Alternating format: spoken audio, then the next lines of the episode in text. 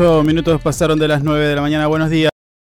¿Cómo les va? Comenzamos nuestro programa este martes de mucha suerte y por eso es que ustedes nos eligen día a día y por ello también agradecemos. No dije el número, ¿eh? no, no sé si se percató, pero todavía no dije el número.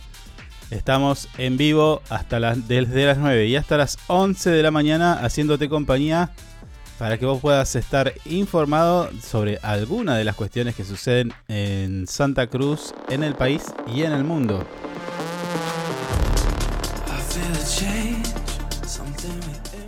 Te decía, estamos en vivo a través de nuestras redes sociales, Facebook, YouTube, Twitter y Twitch. Además, en simultáneo, estamos en vivo a a través de nuestra señal digital Info24 Radio y simultáneamente con nuestra señal de nuestros amigos Radio Angip, a quienes les mandamos un saludo. Todavía está. Me voy a presentar primero. Mi nombre es Carlos. Y quien me va a acompañar en este martes de mucha suerte es mi amigo Javier, que está como loco hoy. Hoy me parece que viene medio atravesado el tema. Javi, buen día. ¿Cómo le va? ¿Cómo anda? Tratemos de no nombrarlo, porque ya arrancamos todo, te arrancó todo mal. Usted, usted se pone así. No, eh, escúchame, eh, póngale ahí el, los titulares, así la gente empieza a visualizarlos. De algunos de los temas que vamos a, tra- a tratar hoy. Ya lo dijimos en nuestras redes sociales. Tenemos hoy, vamos a charlar con Daniel Gardoño en minutos nada más. El intendente de Puerto San Julián, hermosa localidad de nuestra provincia de Santa Cruz, para primero conocer un poco la actualidad de esta localidad, nuestra bella localidad santacruceña, pero además también lo que tiene que ver con lo político, ¿no? Ya todos saben que em, Gardoño renunció a la presidencia del radicalismo provincial, al comité provincial radical, y bueno, vamos a ver qué nos cuenta, qué nos dice, cuáles fueron los motivos, razones, circunstancias que los llevaron a tomar esa determinación.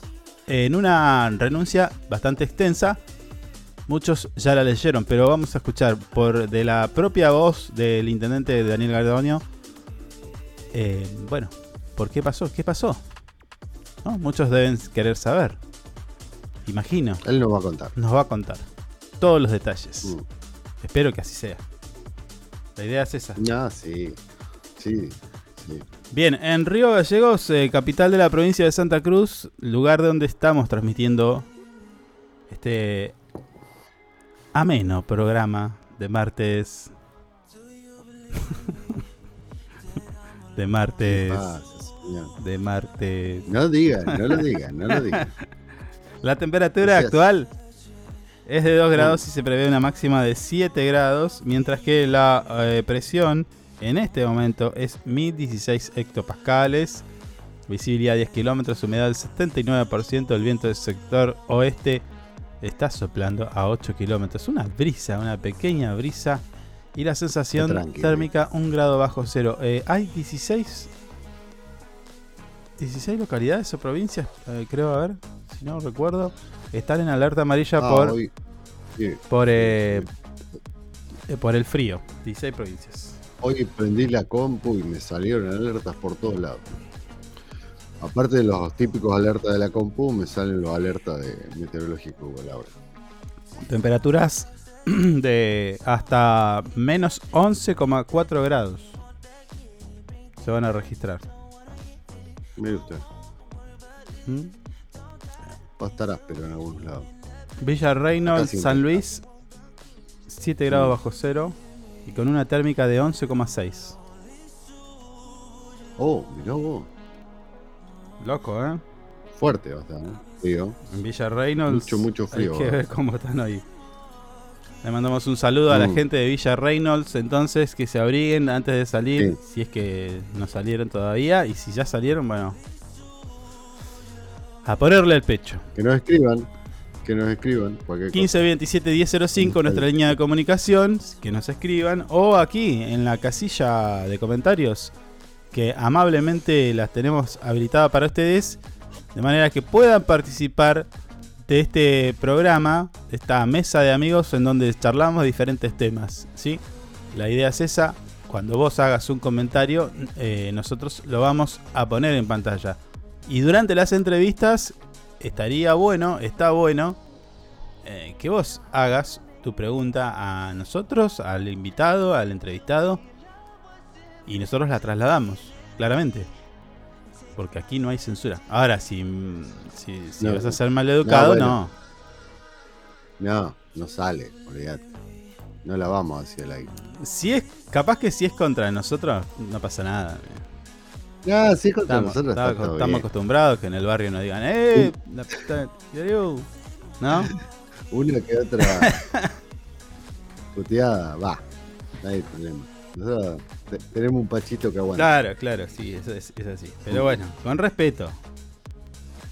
Siempre, sobre todas las cosas. Bien, ¿qué tenemos como efemérides? Hoy eh, en Argentina, en nuestro país, todos los 13 de los, uy, lo dije, 13 de junio, se celebra eh, el Día del Escritor en homenaje al aniversario natalicio del poeta cordobés Leopoldo Mm. Lugones. Vaya casualidad porque también en este programa, en el día de Mm. hoy, vamos a tener la palabra de un escritor también, También. sociólogo, Está profesor. todo, eh, está todo, está todo digitado esto, ¿no? No, no. De esta No, manera. Sí, por usted no. señor. Por usted no, usted no planifica este tipo de cosas. No, por el universo. Ah, bueno, bueno. casualidades y causalidades que Sí, la cosa se da así. El universo conspira a mi favor a veces. Entonces no es tanta mala suerte. Es buena suerte, mucha suerte. No, Como dice bueno, el bueno, enunciado bueno. del programa de hoy. Tampoco, tampoco no levantemos la cabeza así porque vos sabés que te la cortan de una. ¿Por qué? Y más en estos días. Bueno, No, no, hay que tener cuidado. Hay que cuidarse en algunas Da- cositas. Yo soy cabulero. Usted sabe que ese número a mí no me gusta. mientras yo digo el número del programa, usted vaya haciendo lo pertinente porque tenemos que ir a la primer, eh, primer tanda publicitaria a recibir a nuestros auspiciantes que gentilmente, gracias a todos ellos, es que estamos eh, en el aire y además mejorando día a día, ¿no? Eh, Sí, sumando servicios, sumando eh, canales de transmisión, sumando calidad en sonido y demás. ¿Mm? Sí. Y que de paso tengo que decir que no arreglamos ningún aguinaldo todavía. No he escuchado ninguna noticia. Una cosa acá en la garganta. Yo lo tiro ahí al, al, al cuarto piso del mensaje, pero me clavan el visto. No me están, Bueno, no me están haciendo hoy es el día 2 de mi reclamo, o día 3 de mi reclamo para saber qué pasa con el binomio vampiro-cachi. No voy a decir más nada. Ah, vampiro. Están perdidos, están perdidos. Bien, Están, eh, están eh, me- me parece que se están separando con bienes. Hay abogados, viene un juicio. bien. Este es un Bueno. tema. Compartimos un minuto Mm. de música y tenemos 5 minutos 6 segundos de publicidad. Ya volvemos.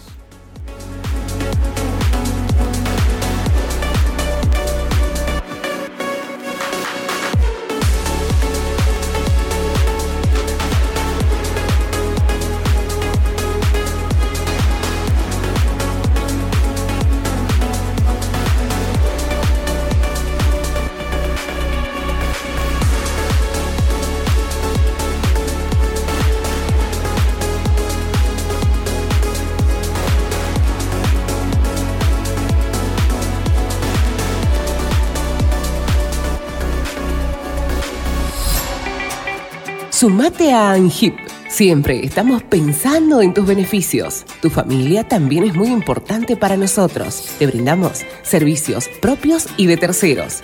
Tenemos comercios adheridos, servicios de turismo, servicio Movistar, Sancor Salud, servicio exequial, subsidios y muchas cosas más. Entérate de todo entrando a nuestra página web www.angip.org. Angip te cuida siempre.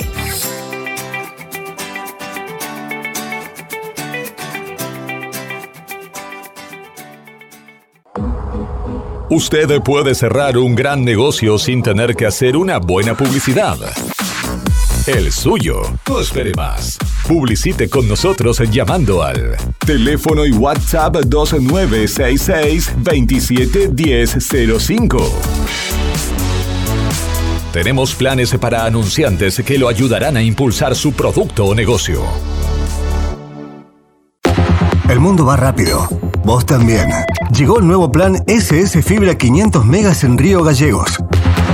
Toda la velocidad y la potencia que siempre soñaste, con el mejor respaldo de SS Servicios. Navegá, conectá, streamea y disfruta donde y como quieras. Con la máxima conexión a Internet para todos los dispositivos de tu hogar o empresa. Además, si te adherís al débito automático, tenés instalación gratis. Pedí tu plan SS Fibra ahora. Hoy, en nuestro local SS Servicios, ubicado en Alfonsín 433. O desde nuestra web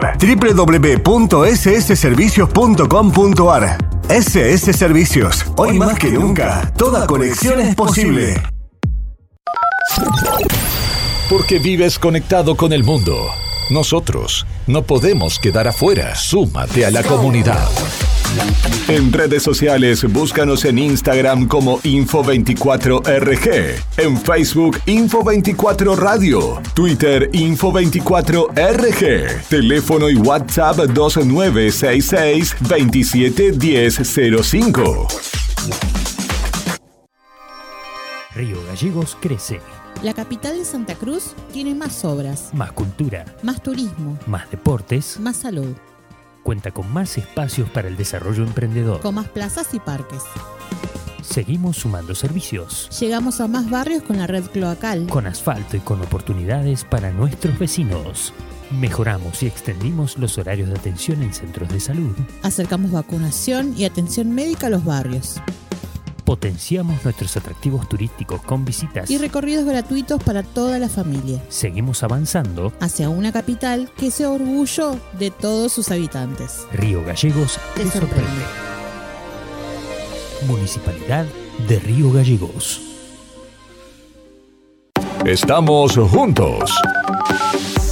Conectados todo el tiempo. En redes sociales, búscanos en Instagram como Info24RG, en Facebook Info24 Radio, Twitter Info24RG, teléfono y WhatsApp 2966 271005. Sumamos nuevos productos a Moodbean Shop. Encontrá las mejores marcas en celulares, televisores y mucho más. Comprá con nuestra tarjeta y recibilo gratis en tu domicilio. A Moodbean Shop, una tienda pensada para vos. Nos eliges todo el año, no solo por la mejor programación, sino porque la música que más te gusta está aquí. Info24radio.com Siempre donde vos estás. Lo que más te gusta sigue sonando. Inside Computación, tienda online de productos como computadoras, notebooks, hardwares, celulares, cámaras fotográficas, cámaras de seguridad, TV LEDs y mucho más. Para consultas, anota este WhatsApp 2966 55 3366 o ingresa a www.insidecomputación.com. Inside Computación, todo en tecnología. Le ponemos todo el power con las canciones más destacadas y la programación más entretenida. Info24radio.com Siempre donde vos estás. Es una estación con potencia.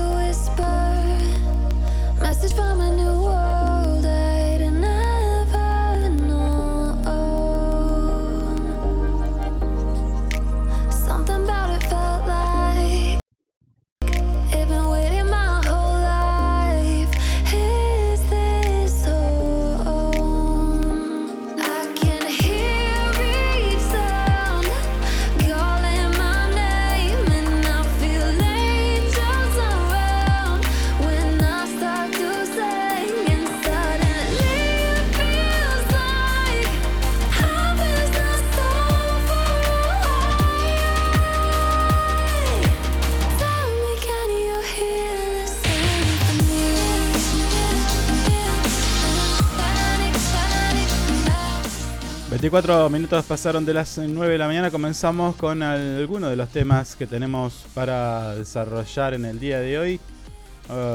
¿Quiere que empecemos con las muy buenas noticias? Ya sé para dónde va a salir. Vamos, vamos, vamos, vamos. Vamos por ahí. Yo entiendo que hoy sea martes. Mm, Nos queda todo el miércoles, jueves, viernes y el sábado. Este sábado que viene mm. nos va a recibir con un nuevo aumento de combustibles. Así lo titula nuestro portal web info24rg.com. Este sábado nuevamente aumentan un 4% los combustibles. ¿eh? Así que esta vez ya con tiempo, generalmente se dan, avisan, sube el combustible, tipo 5 minutos antes. Sí. Como una especie de alerta. No, esta vez Mm. fue con, con tiempo. De manera que no sé si sirve o no. Pero muchos de nosotros asisten a las estaciones de servicio a cargar combustible minutos antes de que suba. No sé si Ah, tiene también, efecto sí, eso. sí. Sí, sí. Pero bueno, las petroleras anunciaron un nuevo aumento del 4% del precio de combustibles en lo que será el séptimo incremento consecutivo en el marco del acuerdo de precios justos.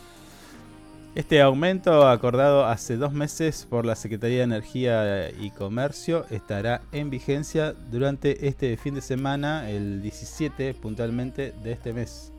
O sea, sábado. Sábado. ¿Mm? Sábado Mm. de buena onda. Menos mal que no estamos, porque nos van a reputear en-. Bueno, una vez hablamos mal y a mí me sacaron de un lado. ¿En serio? Y ¿Dónde dio la casualidad. Ah, bueno, sí, es verdad. Dio Ah, la mirá. casualidad. Bueno, saludos. Pens- pensándolo. Hagan ve que terapia, no me. Hagan terapia, chicos. Eh, El acuerdo firmado establece un incremento mensual de un 4% en los precios de nafta y gasoil desde abril hasta agosto.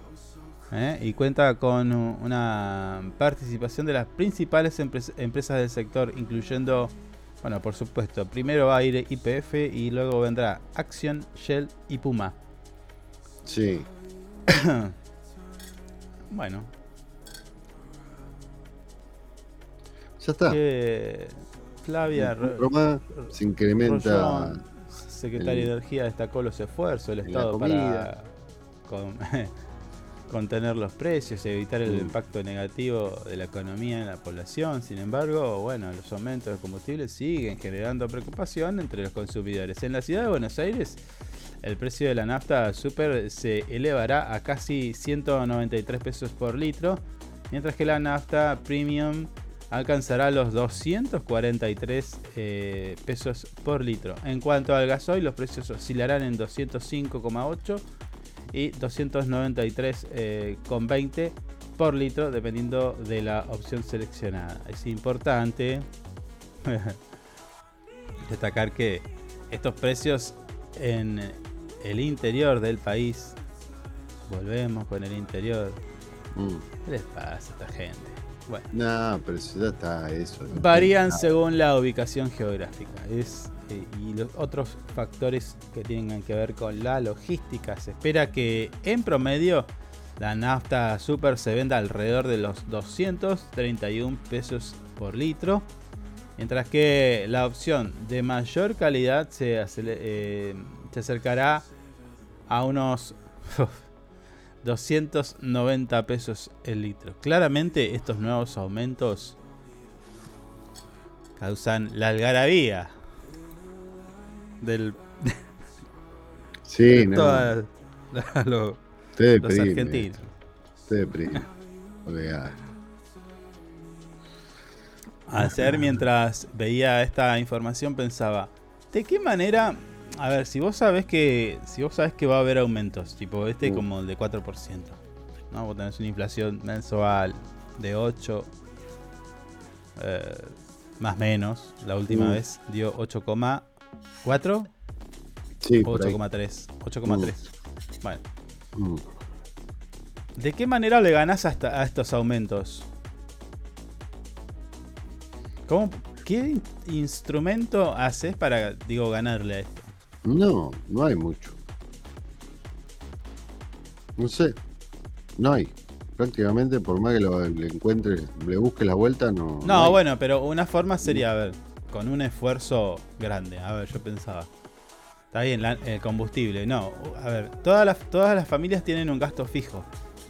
Sí. Más, menos. Un gasto fijo estimado mensual. Que ahí entra todo, ¿no? Luz, eh, gas, agua, no sé, eh, Mm. combustible. Bueno, lo que tengan cada una de las familias. Tendrías que sacar la cuenta de cuánto es todo eso. Sí. Por ejemplo, imagine usted gasto fijo eh, mensual familiar 200 lucardas, Sí, ¿no? sí. Hay que ver cómo lo haces. Pero vos agarres y esas 200 lucardas... Bueno, no, no, no sé. A ver, dígame usted si yo por ahí me equivoco. Mm. Si las pones en plazo fijo. Pero es el gasto. ¿Con qué vas a pagar después? No, bueno, pero está bien. Va a haber un mes que vos vas a ajustarte porque vas a pagar el doble. Porque asignás esa plata a un plazo fijo y la otra, lo que te queda más un esfuerzo, pagas todo de vuelta. ¿Se podrá hacer eso? No. ¿Me da matemáticamente? No te da. Igual no ganás 200, no es el doble. No. ¿Cuánto ganas bueno, con 200 lucas? Eh, un interés de. ¿Cuánto era? La vez pasada estuvimos hablando. Debe ser 16 mil pesos, una cosa así. Sí, por ahí. Claro, no, no te da.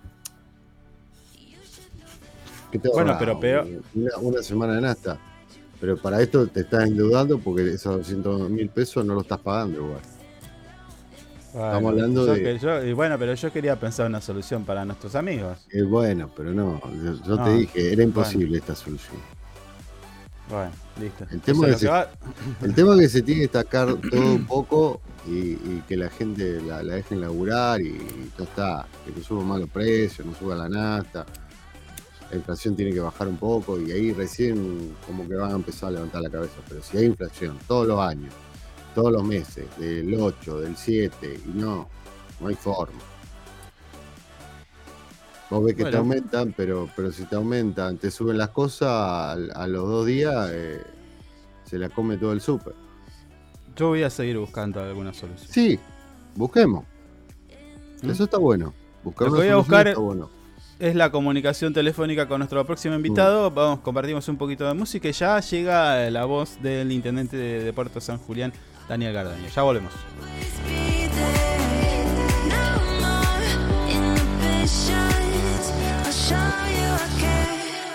You've been lost in a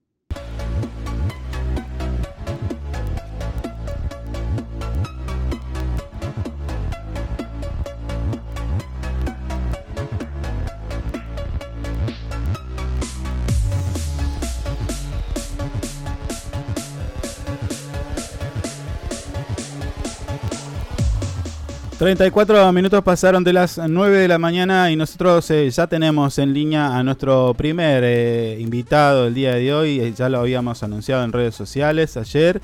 Y bueno, ya lo tenemos en comunicación al intendente de Puerto San Julián. Estamos refiriéndonos a Daniel Gardonio, a quien vamos a saludar. Si me permiten un minuto. Daniel, ¿cómo te va? Buen día. ¿Qué tal? Buenos días, la verdad un gusto estar en contacto con ustedes. Un saludo muy especial para ustedes y la audiencia. Eh, Daniel, primero agradecerte porque, bueno, la intención de este programa, llegamos la cuarta temporada ya, siempre fue eh, darle un poco de espacio a todas las localidades de nuestra provincia. En este caso, bueno, creo que es la segunda vez que salís de todas nuestras temporadas. Eh, primero, agradecerte por tu tiempo y bueno, charlemos un poquito acerca de cómo está la localidad, cómo la llevas, qué proyectos hay. La verdad que, bueno, obviamente duro a veces, eh, que es la administración de un municipio, pero la verdad que es- creo que es una localidad tranquila, eh, con mucha actividad, la verdad que, trabajamos bien en conjuntos con la comunidad, me parece que eso es importante, y, y tenemos mucha actividad, estamos haciendo prácticamente todas las, todos los fines de semana, nosotros tenemos muy fuerte actividad deportiva y cultural, obviamente tratando de trabajar en, en algo que es primordial, que es garantizar eh, garantizar principalmente la contención de nuestros hijos, ¿no? que me parece que esto es fundamental, nuestros niños, jóvenes y niños, y tratar de alejarlos de estos flagelos que tenemos hoy en la sociedad. Me parece que esto es, es fundamental. Nosotros estamos, hoy estamos armando lo que va a ser eh, una feria de las provincias, habitualmente se hacía en octubre, la feria de las colectividades, y como tenemos eh, con esta cantidad de gente que ha llegado a distintos puntos del país, un poco buscando eh, nuevas eh, expectativas de trabajo y que ha venido muchísima gente a través de la minería, Sí. la verdad que nos, nos pedían participar y decidimos hacer otro un nuevo evento que se llama la Feria de las Provincias, que va a ser el próximo fin de semana largo, donde obviamente hay algún número artístico y cada una de los distintos exponentes provinciales presentan esos, esas comidas tradicionales que tienen y se arma todo un festejo que se comparte con, con toda la población. La verdad que eh, estamos hoy trabajando en eso. Eh, tenemos una serie de, obras que están en, en avance eh, y que hacen justamente a nuestra política de intentar avanzar en lo que es desarrollo y producción. Continuamos con esa obra que hemos iniciado hace bastante tiempo, la construcción de un frigorífico con tránsito provincial. Hemos hecho primeras etapas donde ya está, está habilitada la parte de, de ovinos, bovino y guanaco. Estamos cerrando la parte de porcinos en los próximos meses Sí. con lo cual tendríamos un frigorífico para todas las necesidades y eso obviamente abre una puerta para lo que son todos nuestros productores, no solamente los productores de porcinos en nuestras chacras, sino también a los ganaderos cercanos y pequeños matarifes que están inscritos en la municipalidad, como para que puedan fainar y obviamente distribuir su producto en, en todo el ámbito de la provincia de Santa Cruz. Sí. Son proyectos que tienden a, no solamente a, a mejorar, sino también a ayudar a todo lo que son los sectores productivos que hoy pasan una situación económica compleja, como pasamos, creo, todos los habitantes eh, de la Argentina. Sí. Una situación de incertidumbre, eh, como se está viviendo actualmente.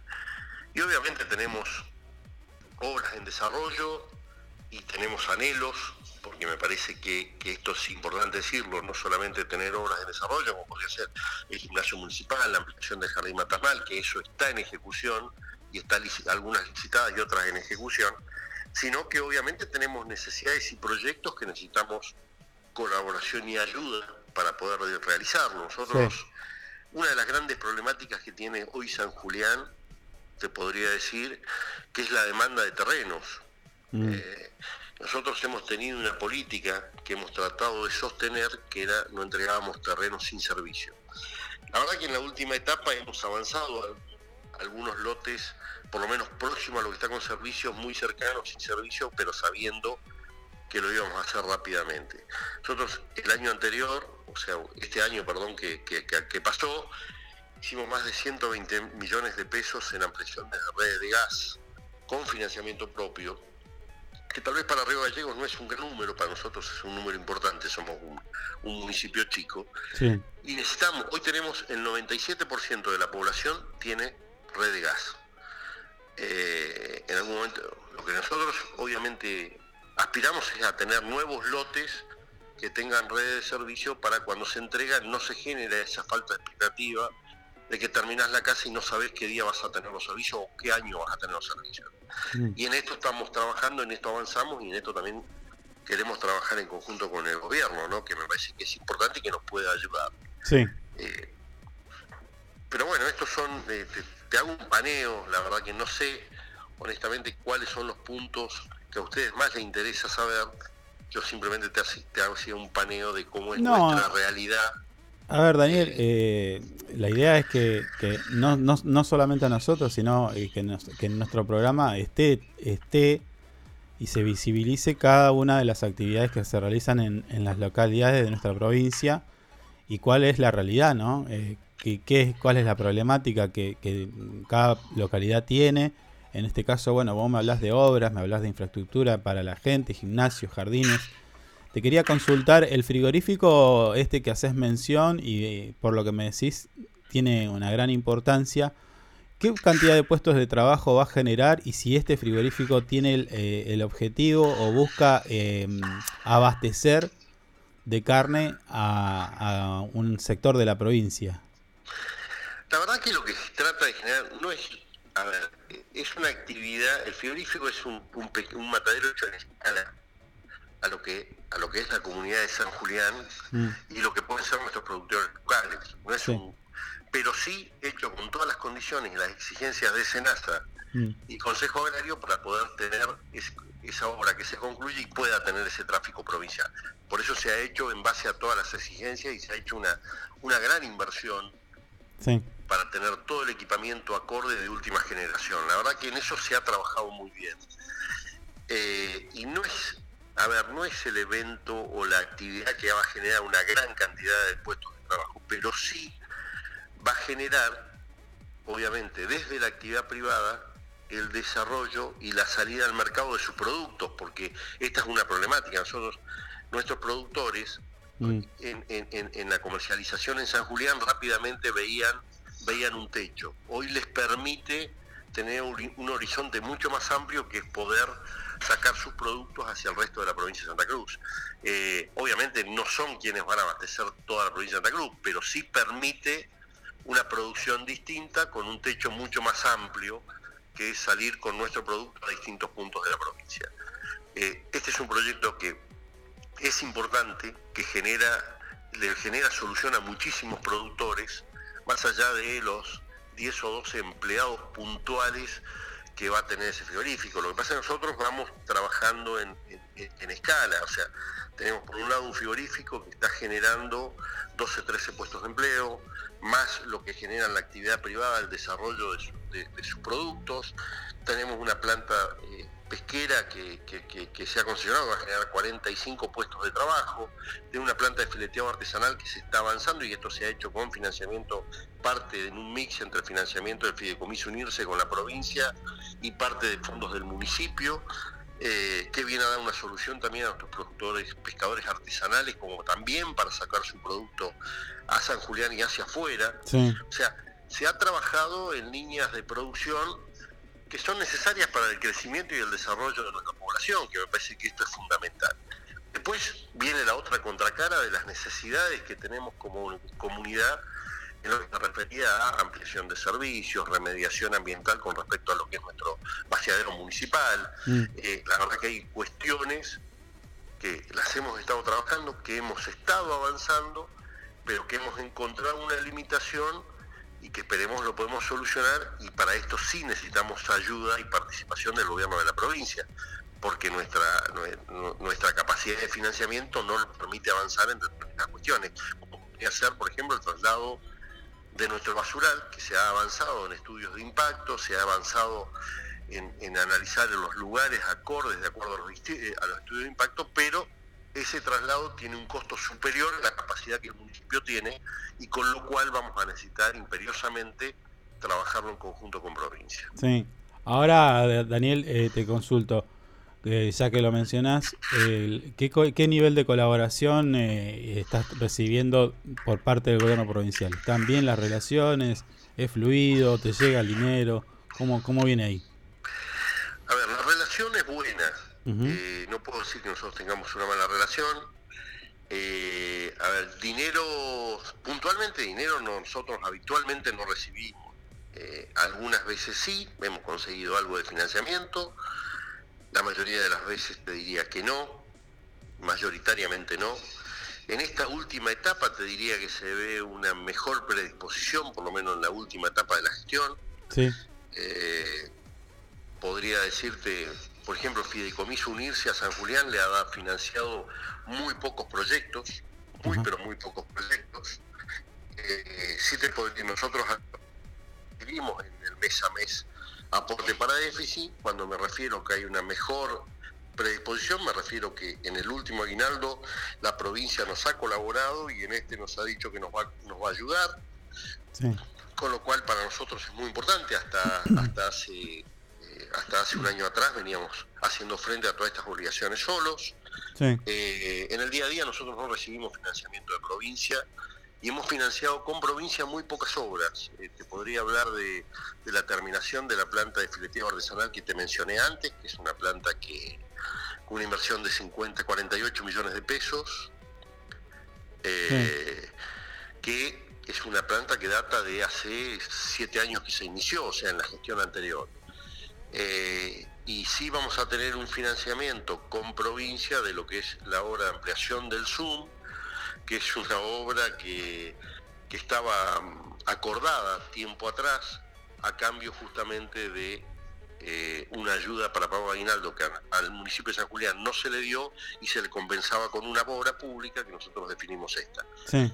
Eh, es verdad que el número inicial de lo que era un pago de aguinaldo con respecto al costo de la obra se ha incrementado notablemente y sí hemos encontrado, y en esto tengo que decirlo porque es honor a la verdad, provincia ha estado dispuesto y nos ha amplia- ampliado los presupuestos para que esa obra se pueda llevar adelante y ya se ha licitado. Después en otras obras que tenemos necesidad, como es la refacción del tradicional gimnasio municipal que hay en la comunidad de San Julián, que es el único gimnasio que tiene albergue, y que tenía un que venimos pidiéndolo desde el inicio de la gestión no hemos podido encontrarnos hacernos eco Eh, hemos entregado en tres o cuatro oportunidades la carpeta porque se nos ha pedido pero nunca ha salido esa obra y hemos decidido avanzar en la obra con financiamiento propio una primera etapa que va a salir cerca de 95 millones eh, y de ahí iremos en dos o tres etapas más hasta poder terminar el total de la obra, que es una obra muy pero muy importante.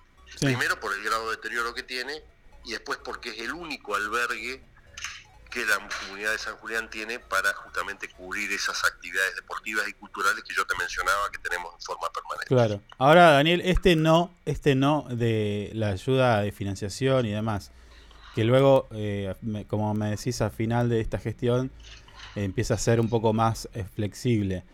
Eh, ¿A qué se debe? ¿A que sos de otro color político o se debe a que no, no, no, no corresponde? ¿Cuál es el argumento?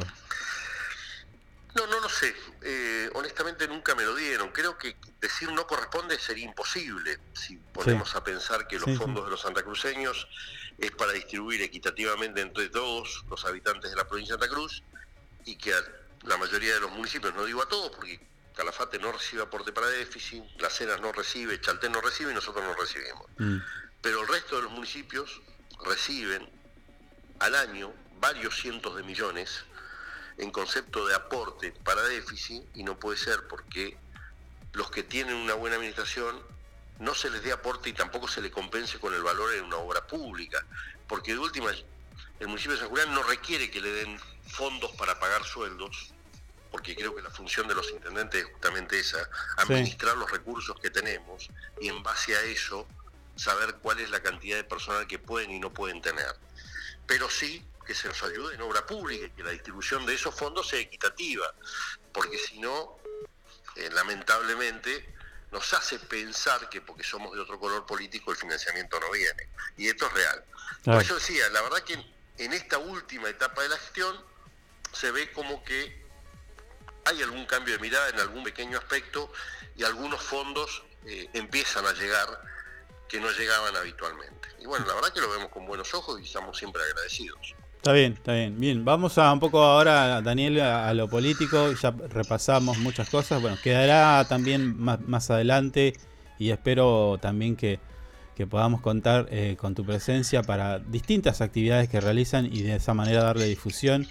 No, eh, porque, a ver, entiendo que el turismo, entiendo que muchas cosas necesitan que tengan alcance y visibilización de lo que tiene que ver con lo que pasa en nuestras localidades de la provincia. Pero digo, en lo político, ahora, eh, un poco yendo a lo que pasó en estos días, eh, eh, respecto a tu renuncia de, en el radicalismo, ¿a qué se debe? Un poco, al- a- contanos al que no está en el tema, ¿qué pasó?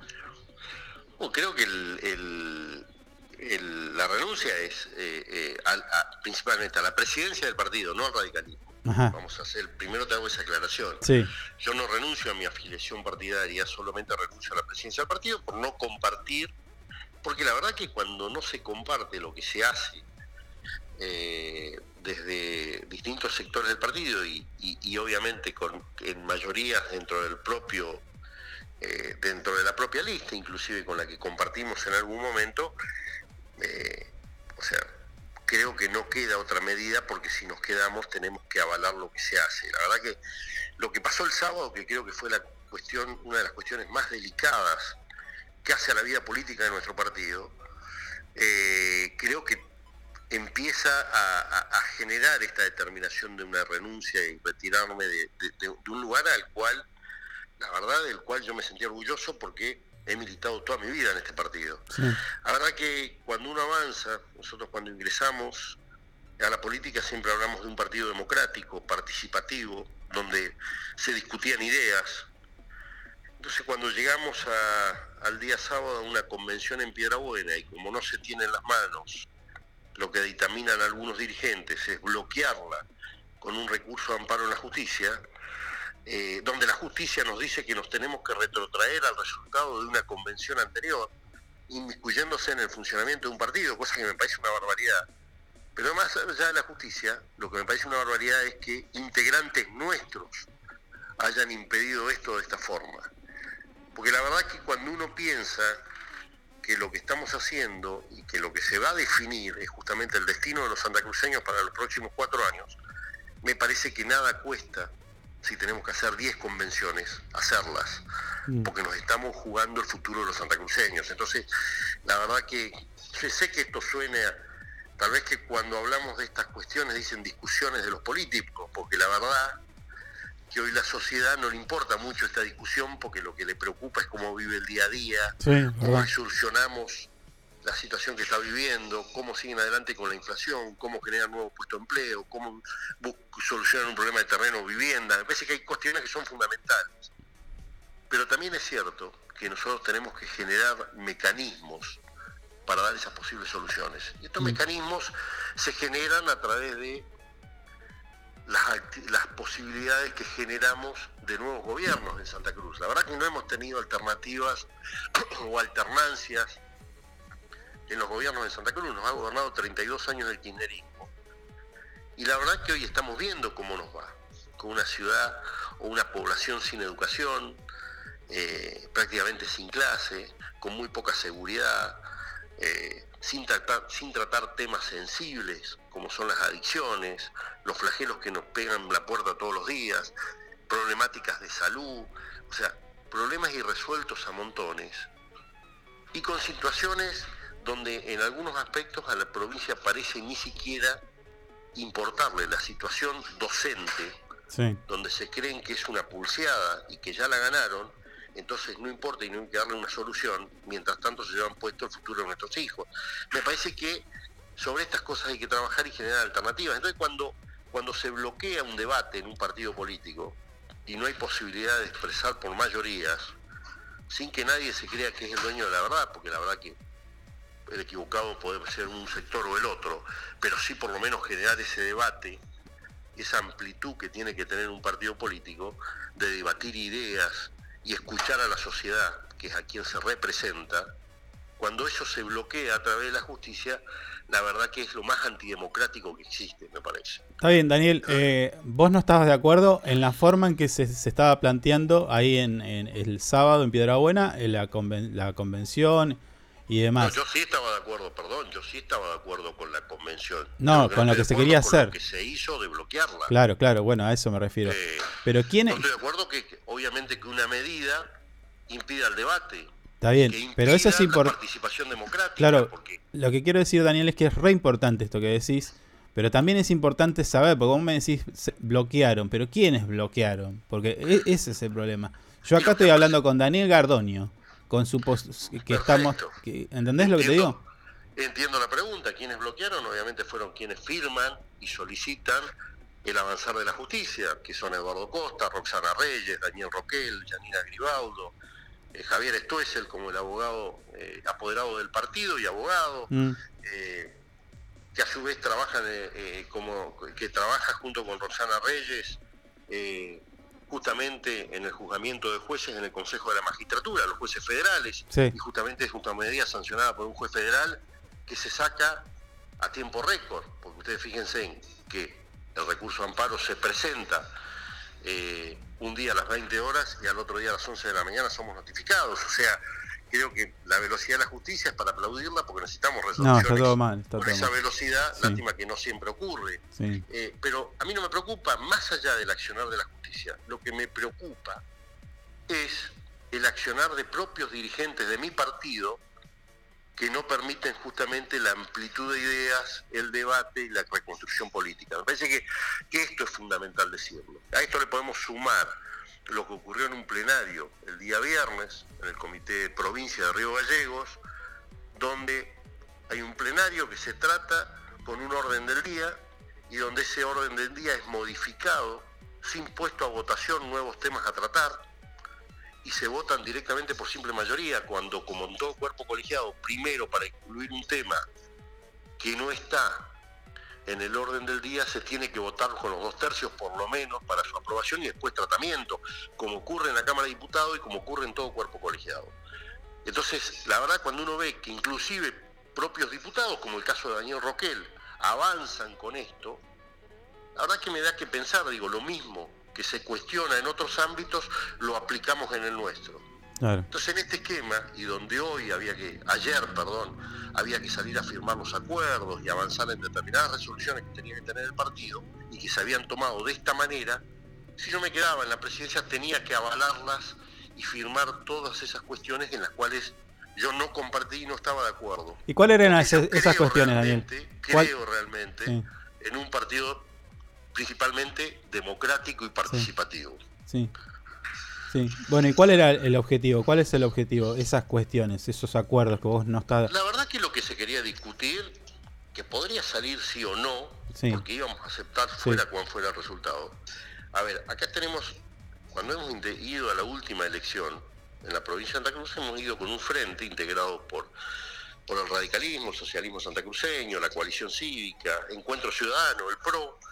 Resulta que hoy hay partidos que se han ido, lamentablemente, buscando hacer un frente más amplio para poder, obviamente, eh, darle una alternativa a, la sociedad de los santacruceños. Y el Encuentro Ciudadano hoy no está dentro de este Frente de Cambio a Santa Cruz. Eh, ha ido a buscar un frente más amplio. El PRO ha salido a buscar y se ha manifestado públicamente buscando un frente más amplio. Y nosotros pretendíamos exactamente lo mismo, que se debata esa posibilidad. Tal vez, no sé si era lo mejor o lo peor. La verdad que nadie tiene la seguridad. Lo cierto es que sí podíamos generar una alternativa en conjunto al gobierno de la- al, al gobierno actual de Santa Cruz. Y obviamente, dentro de esa alternativa, nosotros queríamos que el radicalismo adentro de ese frente sea quien conduzca y quien gane esa elección, que después la- el, el paso siguiente. Pero previamente generar esa, esa posibilidad y esa alternativa.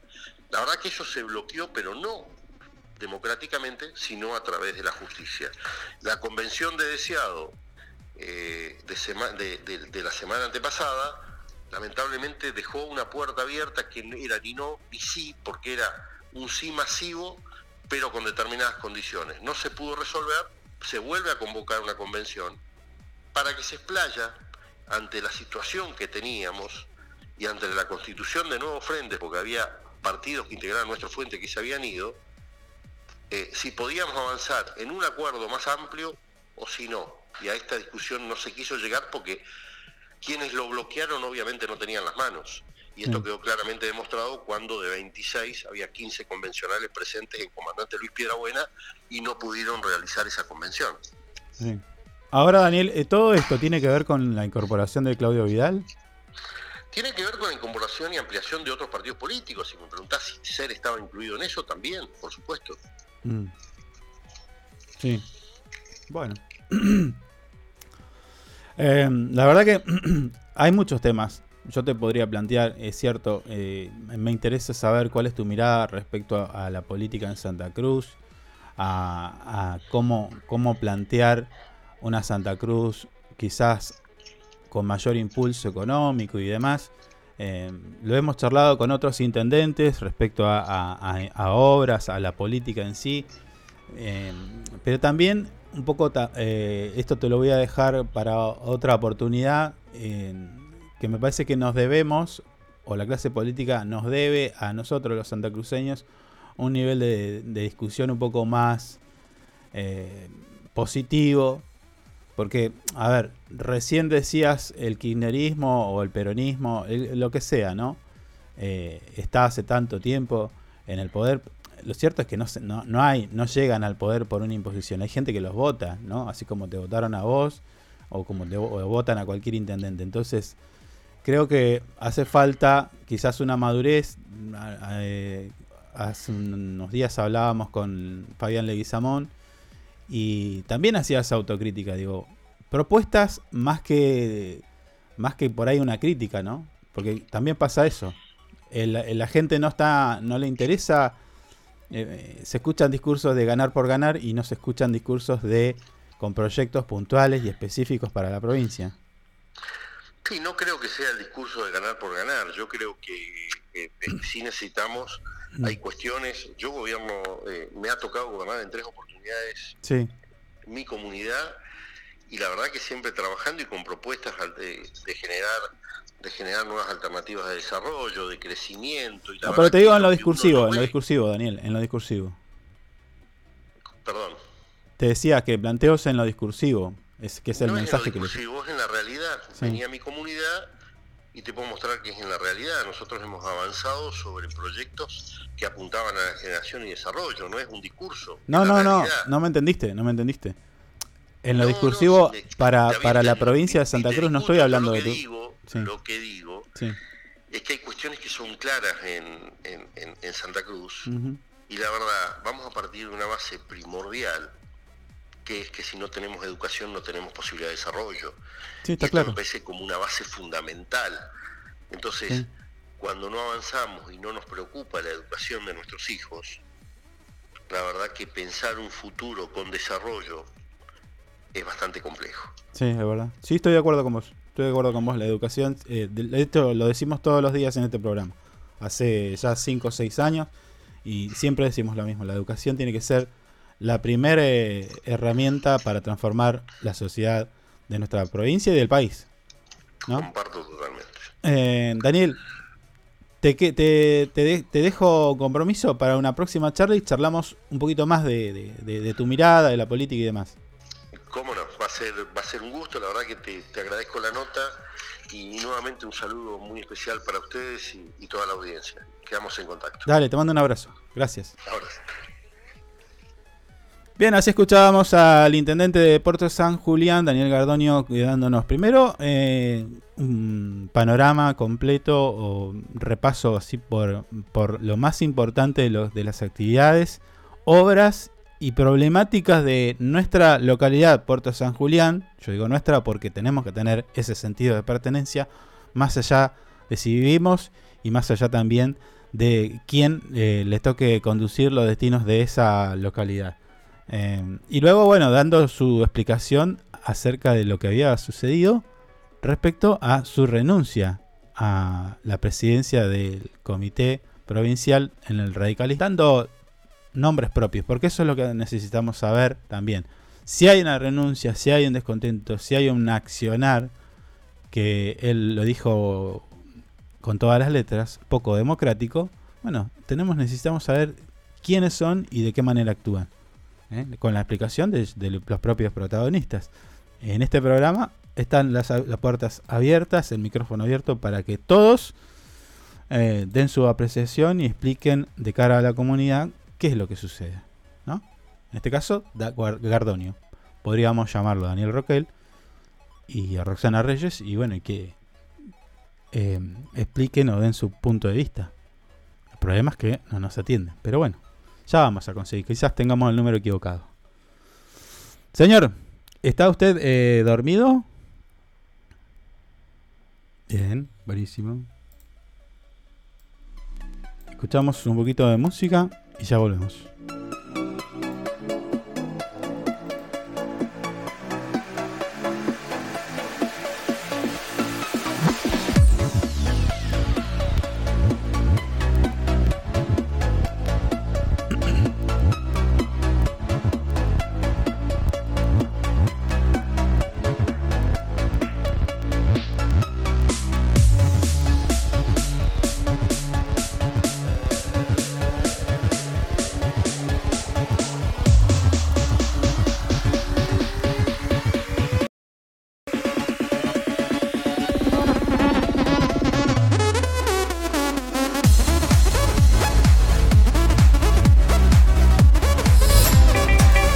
Sumate a ANGIP.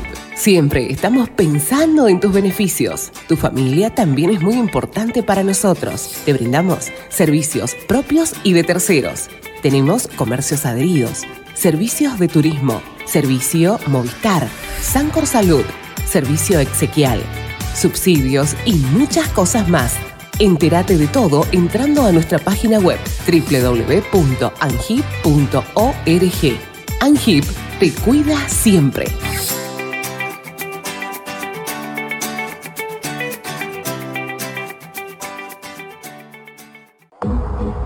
Usted puede cerrar un gran negocio sin tener que hacer una buena publicidad.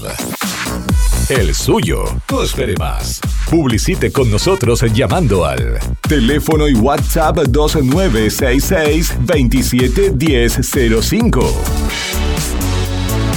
Tenemos planes para anunciantes que lo ayudarán a impulsar su producto o negocio. El mundo va rápido. Vos también. Llegó el nuevo plan SS Fibra 500 megas en Río Gallegos. Toda la velocidad y la potencia que siempre soñaste con el mejor respaldo de SS Servicios. Navegá, conectá, streamea y disfruta donde y como quieras. Con la máxima conexión a Internet para todos los dispositivos de tu hogar o empresa. Además, si te adherís al débito automático, tenés instalación gratis. Pedí tu plan SS Fibra ahora. Hoy, en nuestro local SS Servicios, ubicado en Alfonsín 433. O desde nuestra web www.ssservicios.com.ar. SS Servicios. Hoy más que nunca, toda conexión es posible. Porque vives conectado con el mundo. Nosotros no podemos quedar afuera. Súmate a la comunidad.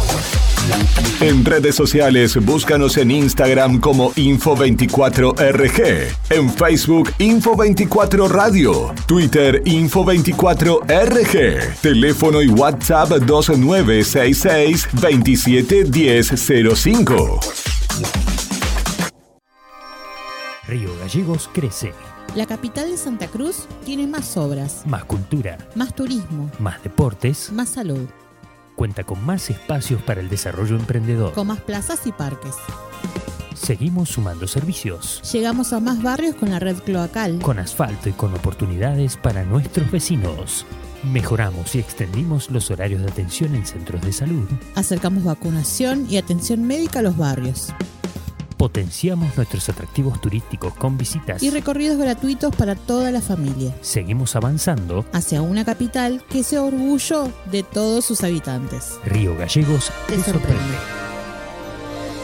Municipalidad de Río Gallegos. Estamos juntos. Conectados todo el tiempo. En redes sociales, búscanos en Instagram como Info24RG, en Facebook Info24 Radio, Twitter Info24RG, teléfono y WhatsApp 2966 271005. Sumamos nuevos productos a Moodmin Shop. Encontrá las mejores marcas en celulares, televisores y mucho más. Comprá con nuestra tarjeta y recibilo gratis en tu domicilio. Amudbin Shop, una tienda pensada para vos. Nos eliges todo el año, no solo por la mejor programación, sino porque la música que más te gusta está aquí. Info24radio.com. Siempre donde vos estás. Lo que más te gusta sigue sonando. Inside Computación, tienda online de productos como computadoras, notebooks, hardwares, celulares, cámaras fotográficas, cámaras de seguridad, TV LEDs y mucho más. Para consultas, anota este WhatsApp 2966 55 3366 o ingresa a www.insidecomputación.com. Inside Computación, todo en tecnología. Le ponemos todo el power con las canciones más destacadas y la programación más entretenida. Info24radio.com.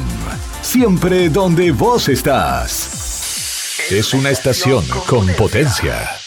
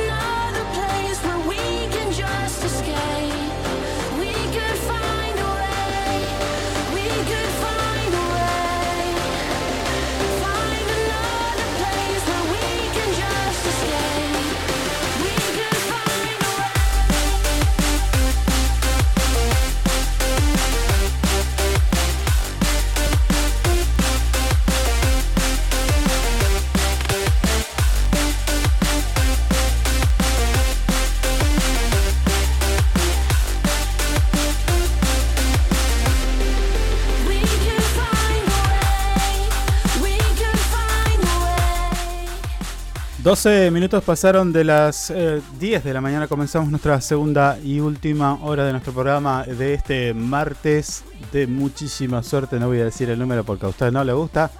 Así que, ah, bueno, continuemos. Si, si le parece. Bueno, no está. No sé qué está tocando. A ver.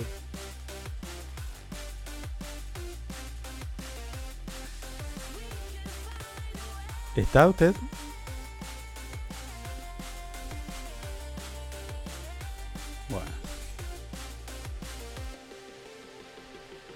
Señor. Si no aparece en los próximos 10 segundos, eh, voy a dejar un mensaje a la gerencia. Voy a dejar un mensaje en la gerencia para que usted sea inmediatamente eliminado de este programa. Tiene 10 segundos para aparecer.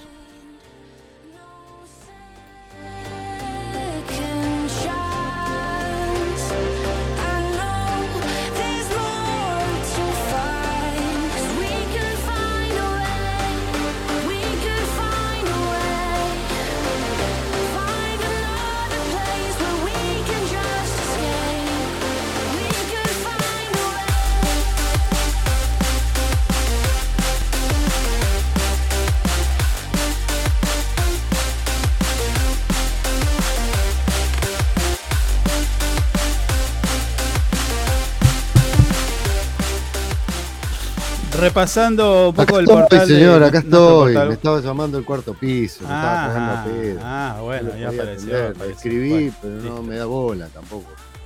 Ah. Había dicho, Usted siga, cuando se va siga, arriba, siga, usted siga. cuando se, se va arriba y pierde la cabeza, es como Y no, pero si Bueno. me llamaron, me dijeron, vení ya.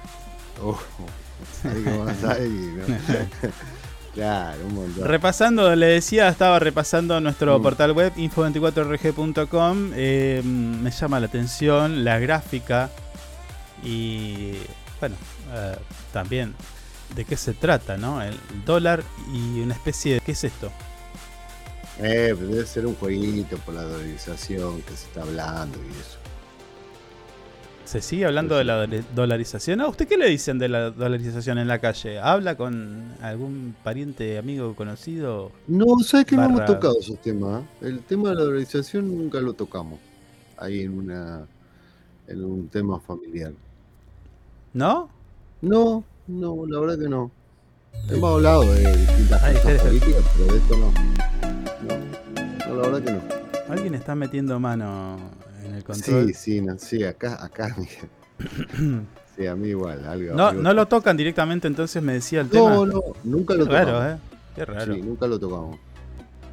Nunca lo tocamos. Es raro lo que me Sí. dice. El otro día estuvimos hablando de seguridad, de higiene, de, viste eso, de las empresas. Un sobrino que está, se dedica a eso, tuvimos una charla bastante larga sobre ese tema. Está bueno.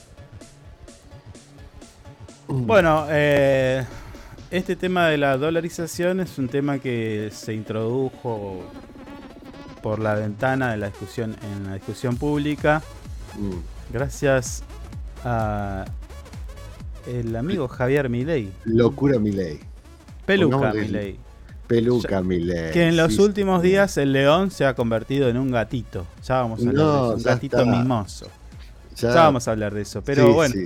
La discusión de la dolarización llevó a distintos puntos, desde lo académico, lo, en, eh, en bares, en, en restaurantes, en, en Mm. reuniones de amigos, en reuniones de, no sé, de todo tipo. De todo tipo estuvo la discusión, está siempre, porque bueno, no- lamentablemente nosotros tenemos ese bimonetarismo en la cabeza que del cual nos hace nos hace una jugar una mala pasada, nos, nos hace mal.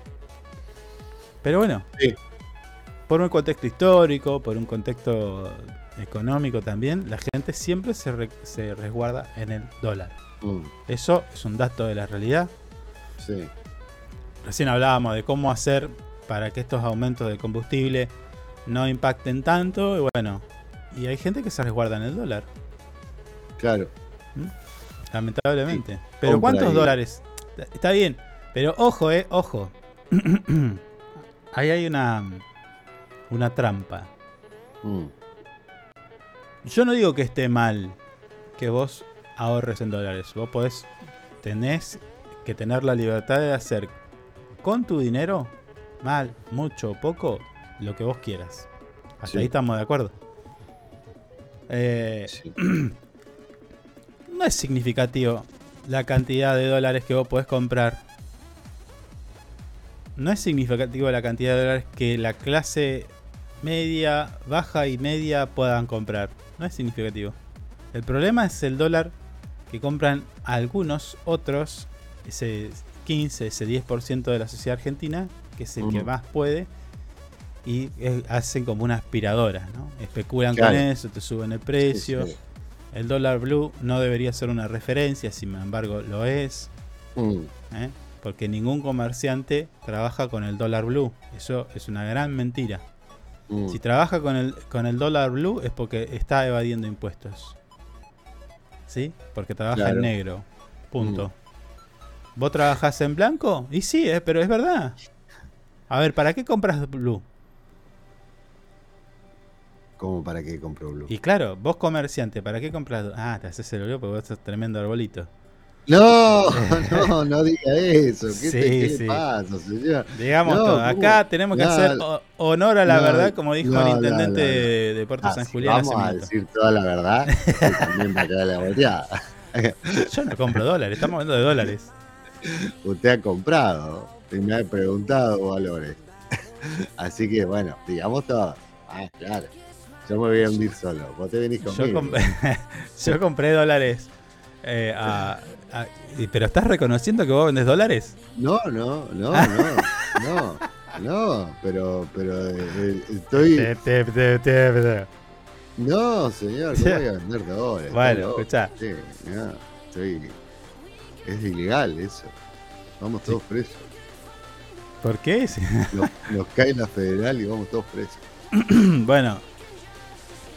El punto es ese, que ah, eh, el dólar que puede comprar, que podemos comprar todos nosotros, no es relevante, no gravita, no mueve el No, no, amperímetro no. de la economía. El problema son los, los que compran los otros y especulan y te suben el precio y tal. Bueno, Mm. todo eso es lo que sucede. Sí, que son los que más tienen. Ajá. Exacto. Sí. Exactamente. Pasa por ahí. Bueno, decíamos, la discusión llegó a todos los planos. Y en este caso, el MIT, el, el MIT, Mm. Dice, hasta los analistas de Estados Unidos afirman que la dolarización es imposible en Argentina. El MIT o el MIT es el, eh, el instituto de... es una universidad de investigación tecnológica. ¿eh? Un reciente estudio Sí. realizado por analistas de la Universidad MIT de Estados Unidos, en Michigan es, es- es esto, ¿no? Corríjame, ha emitido una advertencia contundente. La dolarización propuesta por ciertos sectores sería inviable en, una en la situación actual de nuestro país y ofrece las explicaciones detalladas acerca de esto. Bajo el título Dolarización Dynamics o Dinámicas de la Dolarización, eh, el economista argentino y sus eh, coautores, Tomás Cabanelo y Martínez, bueno, algunos de ellos, Bresa, examinan los casos eh, previos a la de la dolarización llevado a cabo por países como, por ejemplo, Ecuador y Zimbabue, países Sí. que llevaron la dolarización adelante, ¿Mm? como proceso eh, inverso eh, de desdolarización implementado por Panamá, por ejemplo. Claro. Bueno, ahí cuentan la experiencia. No está Pero bueno, dolarizar. No está bueno no tener su moneda. No, no. No. Bueno, Ya la hemos contado de todos colores, con valores, con todo. Y calculo que no se va a hacer esto. el estudio de este, este estudio, este estudio eh, dice que en este, en el Mm. contexto actual de la- nuestro país, si se, in- se intentara o se iniciara un proceso de dolarización, esto va a conducir primero a una recesión económica, ¿sí? Olvídate. Sí. Mm. Precios, salarios, bueno, Sí, hay que reacomodar todo, pero todo para arriba. ¿Sabes lo que es? Quilombo de armar, se prende fuego todo. sí, eh, bueno. Ni dos minutos dura la dolarización. En definitiva, el, el MIT Mm. dice que es inviable. Claro. O sea, lo confirma. Lo que muchos decían. Pueden haber diferentes análisis. Algunos decían un dólar a 8 mil pesos, otro a 10 mil, otro a 2 mil. Un dólar. Un dólar, sí. Nada, nada, ya. Habíamos sacado la cuenta en un sueldo promedio, tipo 150, 200 mil pesos. Pagaría, ten- tendrías un sueldo de 40 dólares. Claro, Más o menos. sí, sí, sí. O ahí. menos también. Y menos, sí. No, olvídate, olvídate, es un quilombo. Nada, no dura ni dos minutos. Está ya todo. ¿Sabes que estoy pensando en la entrevista ¿Con? con Gardonio? Me quedé con ganas de charlar, pero no tenemos tiempo. Otro día tenemos que hacer una completa charla con él. Bueno, sí, no hay problema. Eh, Sí, casi siempre nos atiende. Un par de veces no ha salido. Claro, pero- no, no, está bien. eh, pero bueno, también me quedó, me quedó así como. Te tengo que decir que quedé impactado por el, el nivel de confrontación que te están teniendo los correligionarios Mm. puertas para adentro. Sí, está, está, está bravo el tema, sí. Y de vuelta, y después lo que no me gusta, y así, así sea con radicales, peronistas o el Partido Obrero, lo que sea, la intervención de la justicia. Y viste, pero ¿Viste lo que deslizó, no? Tipo, Sí, sí, se sí, movieron rápido los jueces. Sí, sí. No, es- eso es asqueroso, ¿eh? A mí, para mí. para mí. Que se muevan rápido para algunos beneficios puntuales y no se muevan rápido por otras cosas, queda en evidencia que la justicia es lenta porque quiere a veces. Digamos todo. Me parece a mí, con este ejemplo. Eso sería una, un análisis bastante mm, benevolente. ¿Cómo? Benévolo. Y bueno, bueno. La Pero si a veces es rápida y a veces no es rápida, Bueno, ¿y por qué es rápida y no es rápida? claro. Bueno, con- contestame. Para vos, ¿por qué No, es rápida en este y no es caso, rápida? eh, En este caso había, había algo puntual que tenía que ser rápida para un beneficio propio. Ahí hay un juez también. ¿O no? Sí. Pero sigo, sigo, seguí sin entender por qué, para qué. O sea, ¿cuál es la conclusión? Cuénteme, a ver. No, es que ni- a la justicia le importa una mierda. El rol fundamental del que tiene que ocupar. Están para otra cosa. Y sí, y sí. sí, ¿Entendés? sí. No es que son rápidos o lentos, están para otra cosa. Ah, sí, en realidad ese es el mensaje. Ese es el partido judicial. Mm, Que después administrativamente y de vez en cuando hacen algún que otro expediente. mm. Pero en realidad es como yo le dije, recuerda que en alguna vez le, pre- le comenté y compartí con todos ustedes eh, una charla de un secretario de un juez que me dice, le planteaba una problemática social y él me dice, ¿por qué ustedes no hacen nada? La respuesta fue, a la justicia no le importa. Bueno, Faltó- es- esto es una prueba más. Faltó a la justicia, no me importa una mierda. Porque cómo se siente, cómo se siente una persona que está atravesando una situación difícil por- de su vida, llámese juicio, eh, algún reclamo, eh, asesinato, violación, eh, robos, estafas, todo lo que in- en donde interviene la justicia. Sí. ¿Cómo se siente cuando se entera que acá es, la justicia de Santa Cruz es hiper expeditiva para cuestiones políticas y partidarias y no para lo que vos venís reclamando que podrían ser años? Sí, olvidate. ¿Cómo se siente? Mm, ¿Entendés? Porque Mm. acá mucho se habla de la clase política, mucho se habla eh, del kirchnerismo, del radicalismo, de ser, de no ser y de la mar en coche. Pero no se habla de lo, del daño que está haciendo la justicia en este momento, en estos últimos tiempos, al conjunto de la sociedad argentina. No, ese tema la verdad que nunca No lo tocan en profundidad.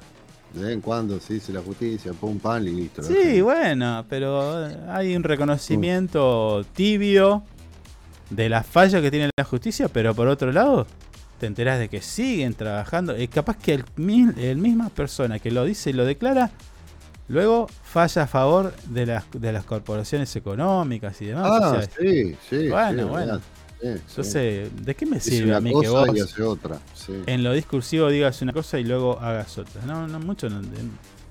A la gente no le. Y, y lo, y lo- lo más llamativo también es que. eh, y esto ya casi como para interpelar a nos, interpelarnos a nosotros mismos, es decir, bueno, plantearnos o hacer la autocrítica, es, che, nosotros le exigimos todo acá, allá, y a esto no le exigimos nada, porque digo, hay un quilombo, ponele, una situación en un- una localidad X del país.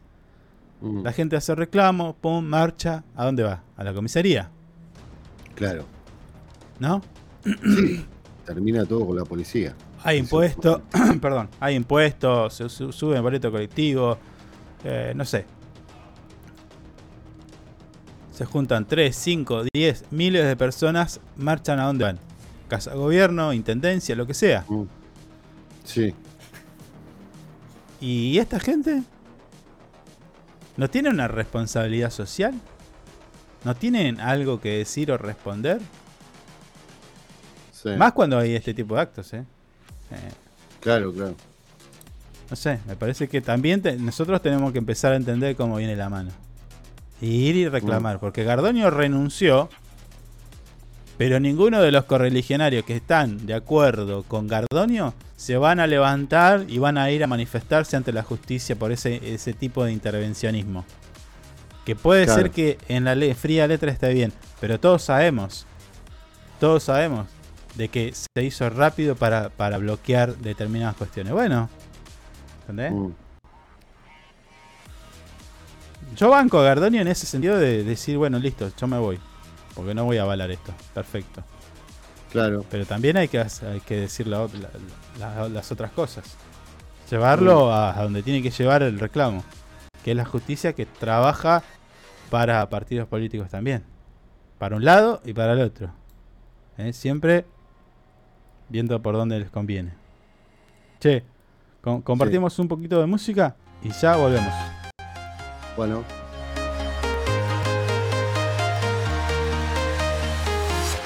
I'm walking alone, the streets are empty. The only thing I can see is my own silhouette. I'm getting stronger, step by step. The clock is ticking, but there's no time for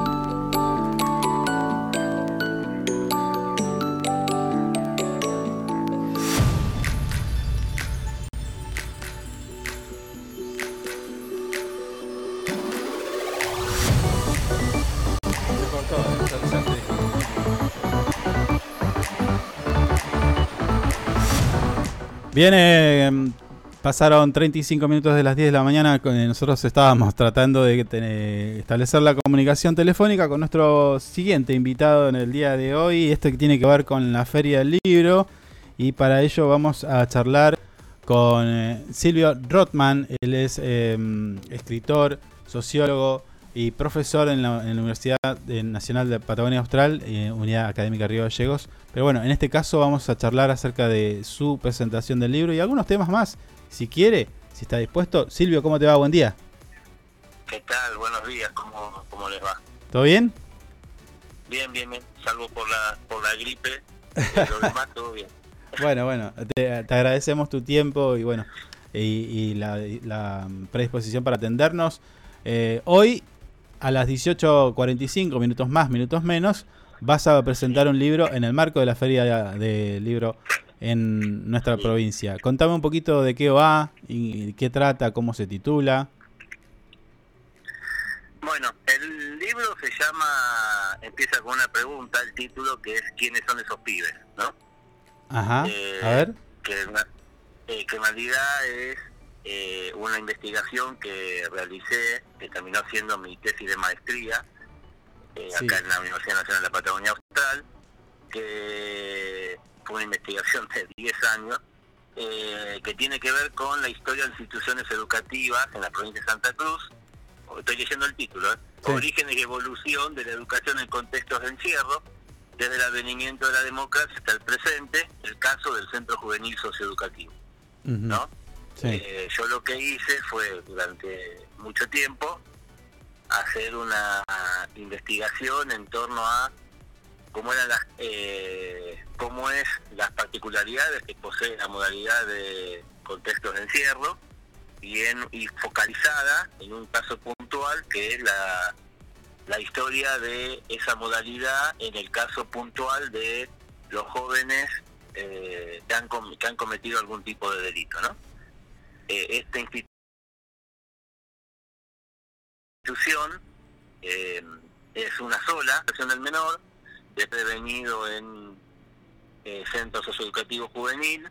Hoy es un se llama dispositivo juvenil, son todos los cambios que tuvo, no solamente desde el punto de vista de, del nombre, sino el cambio de nombre tiene que ver también con la concepción en la cual se van abordando esta problemática. Y bueno, yo lo que hice fue justamente estudiar esto desde dos aspectos, eh, el hacer la historia, la historia planteada eh, no desde una historia libresca, fáctica, eh, de sucesión de hechos y demás, sino hacer una historia de las voces que estaban involucradas en este proceso, ¿no? O sea, las voces de los jóvenes, las voces de los docentes, las voces de los operadores convivenciales, las voces del personal judicial, o sea, las voces, o sea, una historia, porque si lo que estaba haciendo yo no es una historia del pasado, estaba haciendo una historia, o sea, eh, recapitulando, revisando, eh, poniendo sobre sobre el tapete una historia que se estaba viviendo, ¿no? Una historia del presente, que Sí. es con bastante, para los que somos historiadores, es bastante complicado eso porque es estudiar y analizar y tratar de comprender lo que está pasando en el mismo momento que está pasando y a su vez en donde nosotros también somos parte involucrada de, ese proceso. Es más, todo esto comienza cuando eh, en el año 2011 eh, entro a trabajar como docente en el ex Instituto de Rehabilitación del Menor, que quedaba a 13 kilómetros donde hoy está la penitenciaría 2 de mayores, Sí. al lado de la escuela de policía. Sí. Eh, empiezo a trabajar ahí y ya la primera semana me llené de preguntas porque, a ver, yo me había formado como profesor de historia en la Universidad de Buenos Aires, me había formado de una forma, para la redundancia, Sí. y de encierro, porque era, por más que para jóvenes, es un lugar semiabierto, eh, tiene el funcionamiento penitenciario, me encontré eh, dando clases a jóvenes de distintas edades y en distintos niveles educativos, o sea, algunos estaban en primer año, otros en segundo año, y todos en lo que se llama un aula multigrado.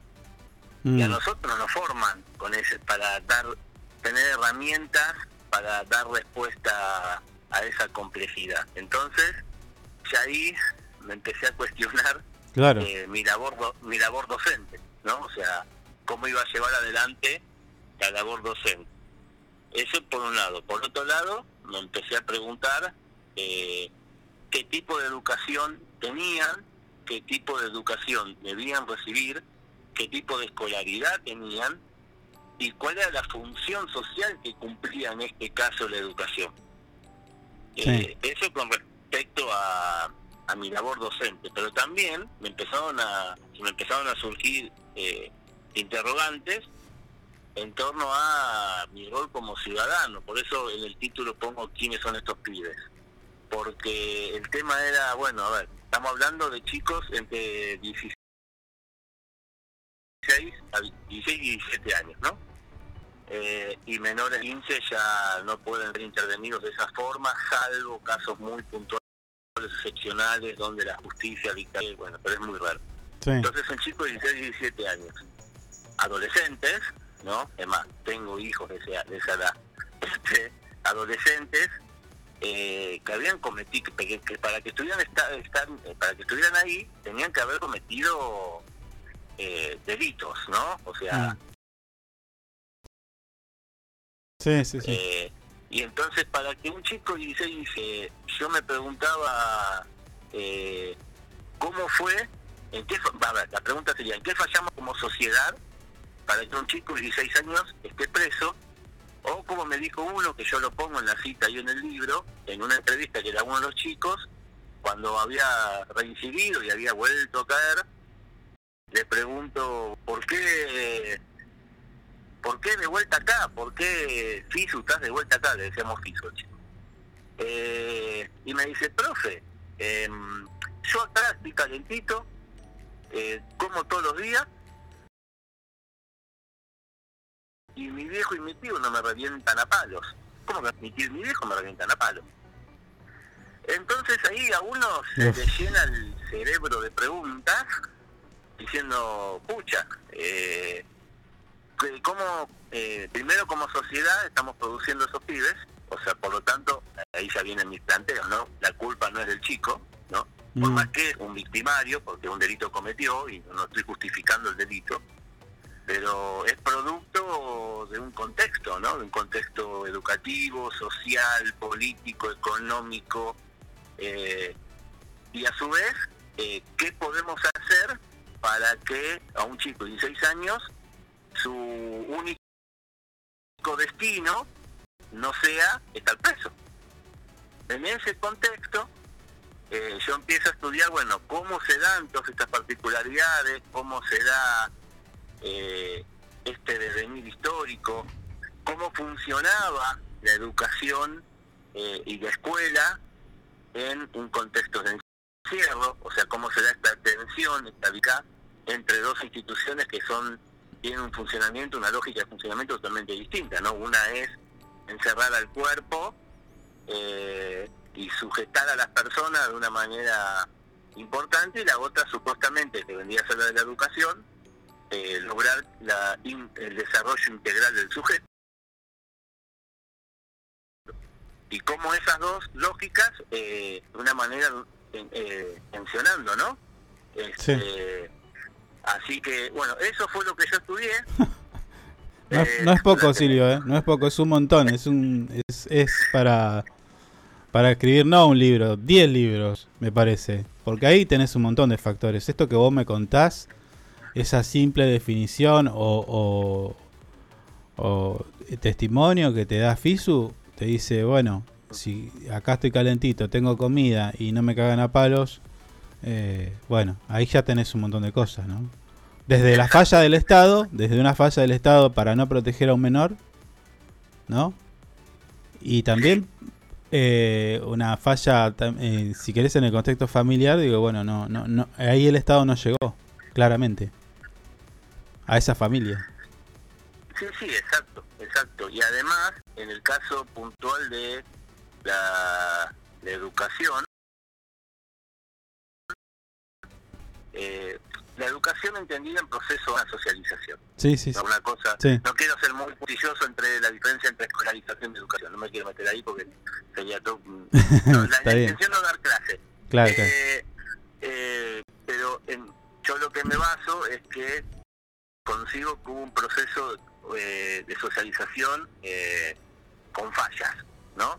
Sí. Porque las instituciones que por lógica eh, incluyen al sujeto y lo vuelven un sujeto en el sentido de sujeto social, ¿no? Lo vuelven eh, un, un sujeto que vive en la sociedad con las reglas, las normas, las pautas de la sociedad, ¿no? Podemos discutir si están buenas o están malas esas reglas, pues no importa, pero son las que las que tenemos. Sí. Eh, fallaron, o sea, falló la familia, falló la escuela, falló los grupos de pares, eh, falló, obviamente falló la máxima institución responsable que sería el Estado, eh, no hubo políticas públicas que pudieran contener de una manera de recreación deportiva, cultural, educativa a, a estos chicos eh, y terminan eh, terminan como terminan, ¿no? Este, por lo tanto, eh, ese era un tema, pero después también había otro tema, que era, los chicos querían volver, era muy llamativo, ¿no? Eh, los chicos querían volver al centro juvenil, entonces uno se pone a pensar, chicos de años que, que estaban mejor en- eh, que estaban mejor encerrados que afuera. Y porque tienen lo que no tienen en sus casas y en su sociedad. Claro, vos te pones, vos te pones a pensar, el común de cualquier cual es, eh, está jugando la pelota en la puerta de su casa, eh, saliendo con los pibes del barrio a, a andar de bicicleta, potrear por ahí, y sin embargo es fuera, entonces, eso por un lado. Pero por otro lado también había un aspecto que también era muy interesante, que es otro de los aspectos que, que analizo, es el rol que cumple la educación en esto. Porque, por ejemplo, esos mismos chicos eh, te decían, por ejemplo, y yo a la escuela no iba, y sin embargo acá vengo todos los días. Eh, y la escuela, acá ustedes me tratan como un como una persona. Eh, en cambio, y con esto no estoy diciendo nada del otro mundo, pero por otro lado la policía me trata como si yo fuera una cosa. Entonces yo acá a la escuela vengo porque me siento escuchado, me siento una persona, me siento... Entonces la escuela le estaba brindando a estos chicos un lugar de contención y un lugar de desarrollar eh, una identidad distinta a la identidad que por lo menos. Tiene que la educación lleva a resolver la vida, porque no es la función de la escuela resolver la vida, pero por lo menos era un lugar donde ellos podían reflexionar en torno a qué tipo de vida tenían y qué tipo de vida querían seguir teniendo.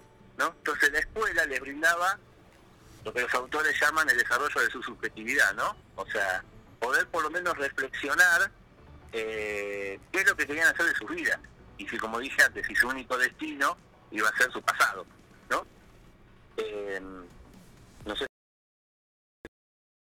si se entiende todo, es medio muy Sí. complejo. No, no, no, no. Eh, Silvio, pero a ver, te iba, te iba a interrumpir. Digo, vos, vos, Sí, sí. vos hoy a la tarde eh, libro eh, y sabes que siento que me voy a quedar con un nudo en la garganta si leo tu libro al finalizarlo, digo, porque no es algo que esté pasando hace poco tiempo esto. Todo este, este, esta problemática no es algo que esté pasando hace tres meses, un año. Es, es algo que está pasando hace mucho tiempo. Y me parece que es una deuda que nosotros tenemos que ten- tenemos para, eh, por ejemplo, noso- nosotros desde aquí, en un programa de radio que luego queda en podcast y, en redes sociales, eh, tenemos que cambiar el mensaje, me parece, para que de alguna manera pongamos un granito de arena y que estas cosas no... ¿No? Sí, sí, sí, a ver, eh, si por ahí sonó medio apálida, ahí voy para el otro lado. Yo traté de describir, Sí. describir una, una situación de cómo se fueron dando las cosas.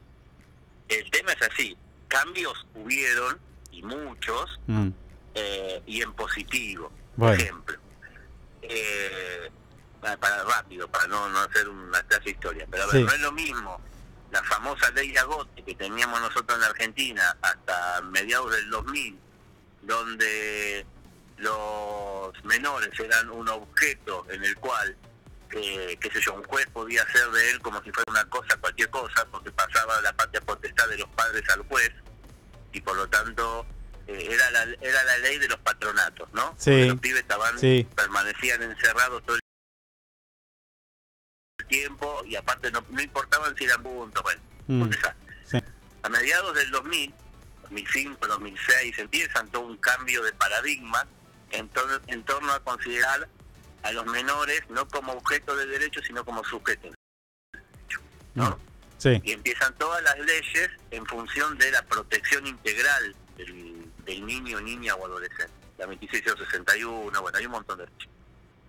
Eh, ahí hay un gran cambio, ¿no? Un gran cambio. Además, el cambio en que se expresó, por ejemplo, en que no se judicializaba a los menores. Entonces, por ejemplo, cuando yo empecé a trabajar en el Instituto de Rehabilitación del Menor, el promedio de los chicos era 10, 15 pibes por, eh, por rotaban, ¿no? O sea, pero más o menos teníamos eso. Y hoy por hoy tenés uno, dos, tres. Ah. Disminuyó el, disminuyó el delito, ¿no? Sería otra, harina de otro Sí, pues habría sí. que estudiar las estadísticas criminalísticas y demás. Pero sí lo que disminuyó es la judicialización de la juventud. Eso Bien. sí disminuyó. Por lo tanto, ahí sí hay un cambio en torno a cómo abordar eh, este problema.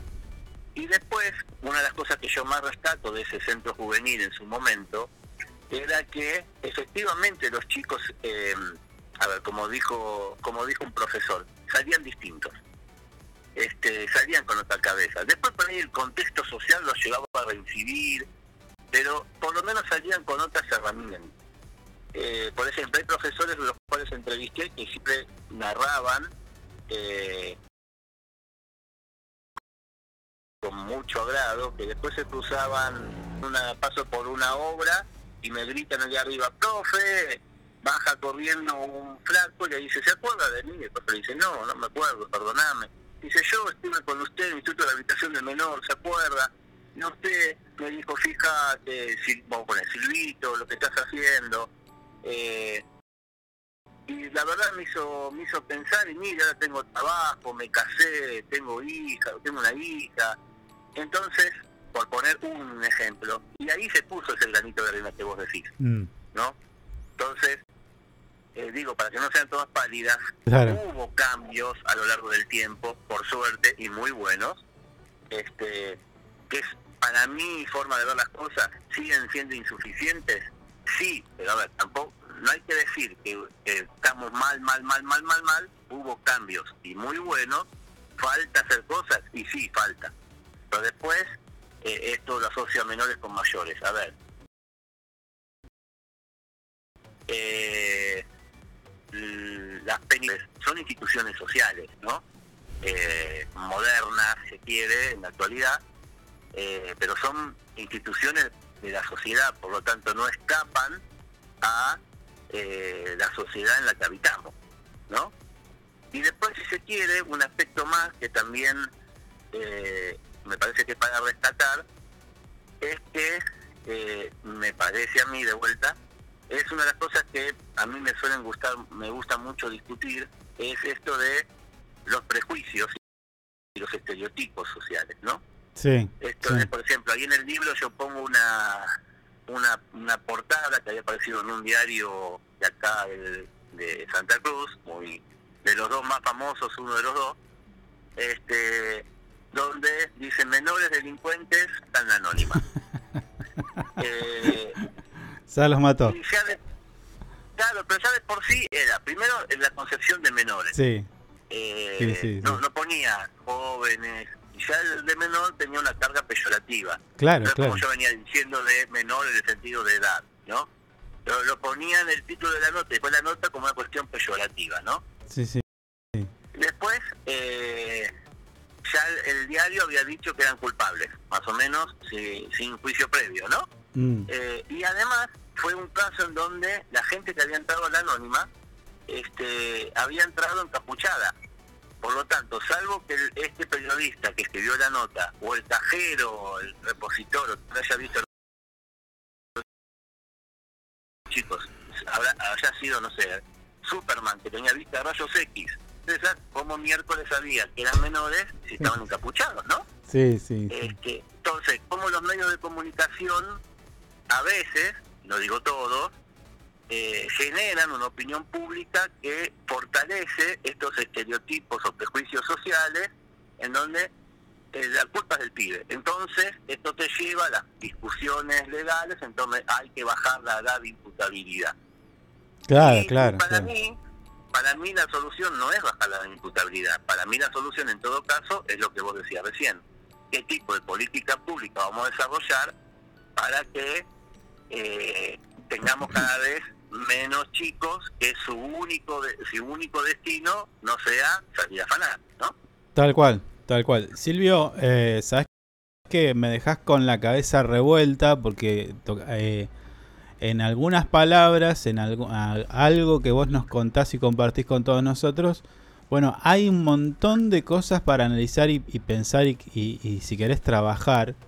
eh, pero bueno, nos estamos quedando sin tiempo y me interesa mucho tener otra charla con vos y, y discutir y charlar, explicarle a la gente. Por ejemplo, esto último que decís. Digo, cuando nosotros leemos en un medio de comunicación que se supuesta, supuestamente está hecho por profesionales que tienen aptitudes y, y- y su- supuestamente se capacitan en todo tipo de cosas, digo, así como se capacitan en género, también en es menor, robó y demás, o sea, eh, joven delincuente, eh, no sé, faltó que diga negro y feo y listo. Este, bueno, entonces es una discusión que entramos y no la discutimos, también hacemos, eh, contribuimos a esto. Ayudar a la gente a que entienda de que qué es lo que se dice cuando se dice y qué efectos causan en nuestra sociedad. Me parece que es importantísimo. Vos sos sociólogo. Acá en este programa hacemos, nos hacemos muchísimas veces eh, preguntas respecto a esto. Porque muchas veces nos pegamos un tiro en el pie con determinadas cuestiones de comportamiento y demás. Eh, la verdad que es muy interesante hablar de este tema, como otros que vos seguramente analizarás en el día a día. Em, me quedo con muchas ganas de charlar con vos, así que te voy a, te voy a convocar a, otro, a otra entrevista. Cuando te deseo... quieras, no tengo, pro- no te- tengo problema y es más, si querés te cuento, hace un mes atrás hicimos un- las primeras jornadas patagónicas sobre educación en contexto de encierro, donde organizamos cinco de las siete universidades patagónicas, o sea, La Pampa, Río Negro, Comahue, San Juan Bosco y nosotros la UMPA, Mm, que lo hicimos en Caleta Olivia, eh, estuvo más concentrada en lo que es mayores y no jóvenes como en este caso, y estuvo muy buena porque hubieron jueces, estuvo el servicio penitenciario, bueno, eh, estuvo la universidad, estuvo escuela